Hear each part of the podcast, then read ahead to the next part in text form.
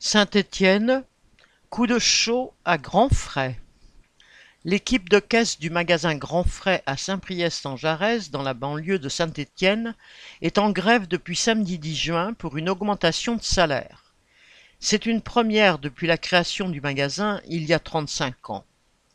La vingtaine de grévistes, soit tous les employés de caisse en CDI, sont présents devant le magasin avec une pétition que les clients signent volontiers et des salariés de Grands Frais Firmini sont venus les soutenir. Comme tous les grands frais, le magasin est organisé en entreprises séparées pour mieux diviser les travailleurs.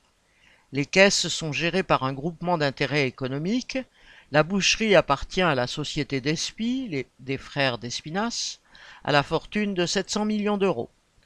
Eurotechnic Food contrôle les épiceries d'ici et d'ailleurs auparavant détenu par les frères milliardaires Bahadourian et aujourd'hui géré par le fonds d'investissement PAI Partners, BNP Paribas.